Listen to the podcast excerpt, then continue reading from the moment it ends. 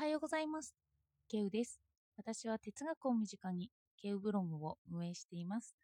主にツイッターで活動しています。今日はフーコーの従順な身体について話そうと思います。これは何を意味しているかというと、権力にとって都合がいい身体のことなんですよね。規律は日常的に上順な身体を生み出す方法となっています。18世紀後半の兵士たちは、規律訓練、あの訓練ですよね、それを通じて、動作や姿勢を強制されて、また命令に服従するようになるんですよね。軍隊のイメージです。それに沿って動いてくれるようになるからです。それをみんなに当てはめて、従順な身体と言ってるんですよ。でも、この解釈を1920年代生まれの哲学者ミシェル・ド・セルトは規律訓練を色覚検査とかあの道具から捉えました。今日はこれを主に語っていきたいと思います。よかったらお付き合いください。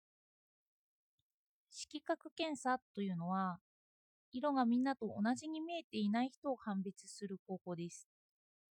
例えば90%の人が明るい緑色に見えているけれど、その10%の人はその色が判別できない。例えば A と書いてあるけど、大半の人がそう A って答えるんですけど、その10%の人にとってそこに文字はないという回答なんですよね。この規律訓練を色覚検査に当てはめるというのはどういうことかというと、色覚検査というの道具色覚検査という道具には2つの役割があってそれは除去することと付け加えることだって言います。まだちょっと分かりにくいですよね。例で説明しますね。例えば私たちは道具で身だしなみを整えますよね。眉毛を整えたり化粧したりある一定の一般的に好まれる容姿に変化します。除去するというのは不潔さとか体の過剰な部分ですよね。そういうのを除去する。付け加えるって言えば、まあ、装飾品とかでもありますし、化粧とかおしろいだったりします。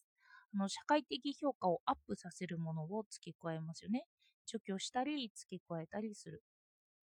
それが道具の2つの役割だってセルトは言うんですよ。そこでセルトは、道具によって作り直されないような体の可能性などというものが考えられるだろうかって問うんです。体っていうのは全部道具に支配されてるっていうんですよね。体ってそこにあるものなんですよ。思考のようにないものではなくって現実的にあってそれで私たちはその体を持っているんですよね。で社会という秩序の道具によって書き込まれていて作り直されていて鍛えられていて同化しないような体っていうのはないっていうんですよ。全部もうそう社会によって作られている体を私たちは持っているっていうことなんですよね。でも問いに出てきましたよね。何かがあるんじゃないかって。社会に規定されていないような何かはどこにあるんだろうっていうのをセルトは説いていて、その何かっていうのは、境界線のような叫びだけがあるとも言っています。どの進んで、この叫びの例を説明していきますね。例えば、式本近代という本の中で物語を紹介していました。あるパイロットになる夢を叶えるまでは声を出さないと決めた男の子の話です。その男の子は身の回りの人たちをを軽蔑しているんですよ。離婚問題があったり、破産問題があったり、自殺問題があったりといった問題を抱えていた周囲を男の子は負け犬だってみなしていて、そんな負け犬の人たちとなんて話すもんかって言って男の子は決めていたんですよね。それでパイロットになるまでは声出さ声を出さないよって言ってあるんです。でも、ある時、色覚検査を不意に受けるんですよ。すると視覚に異常がある人だと見えないものがあったんですけど男の子は見えなかったんですよね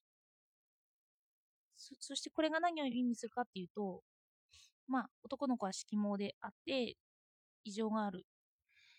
そうなると男の子の夢のパイロットにはなれないんですよ当時パイロットっていうのは基準の第一段階として色盲の人はなれなかったんですよねだから男の子の夢はこの時点で破れてしまうということを意味していたんです。そのことに男の子は打ちひしがれるようになります。暴れるんですよね。乗っていた車を降りて一人丘の上をかけていってしまう。そして声を出さないって決めてたんですけど、叫んでしまうんですよね。そこで言うんですよ。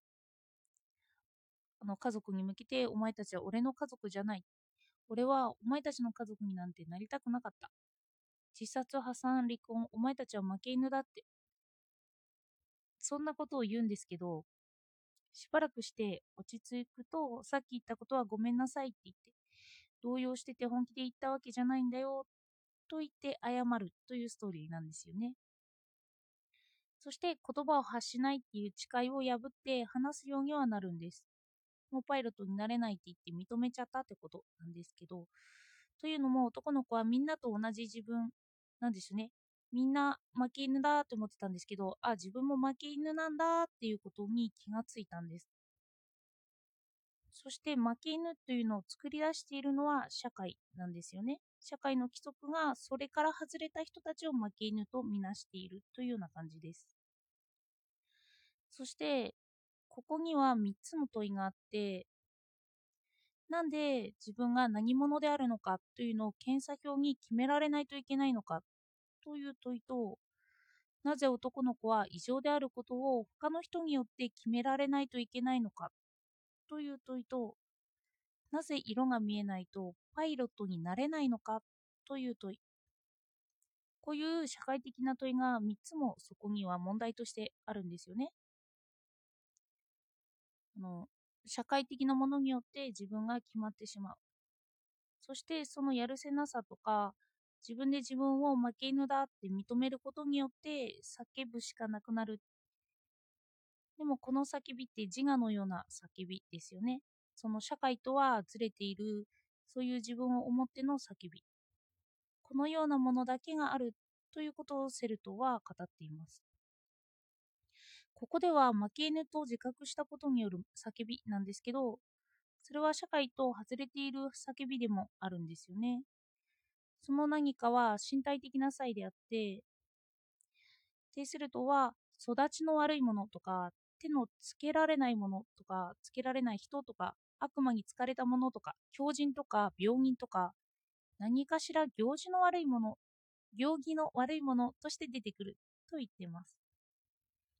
社会的に規定できない何かに自己を見ているんですよね。だから負け犬なんて表現はただ社会的なものではあるんですよ。そして誰にでもその負け犬のようなものがある。なければ自己がないですよね。私たちは世間で権力的な自己承認欲を満たそうとしてますよね。で、体も規定されています。上順ですよね。その上順なところをもう一度見直すというのが現代で、多様性ではあるんですよね。競技の悪いところが多様性だったりします。私たちは体によって制限されています。家の見え方だ、色の見え方だったり感じ方だったり、何か他の人と違っていると異常として見られてしまうんですよね。でもそんな世の中に生きている。それで、あの、色による職業の取り決めがなくなったのって1970年頃とかだったりします。まだ最近でも規定されているところもあるんですよね。それで何をもってみんなと違っていて、何をもって障害としているかというようなこと。私たちはこんな考え方をしがちだけど、脳の機能がちょっと変わっていて、この部分で一般的ではないからこんな考え方をしているとか、まあ、知ることによって多様性を受け入れられるのかななんて思いました。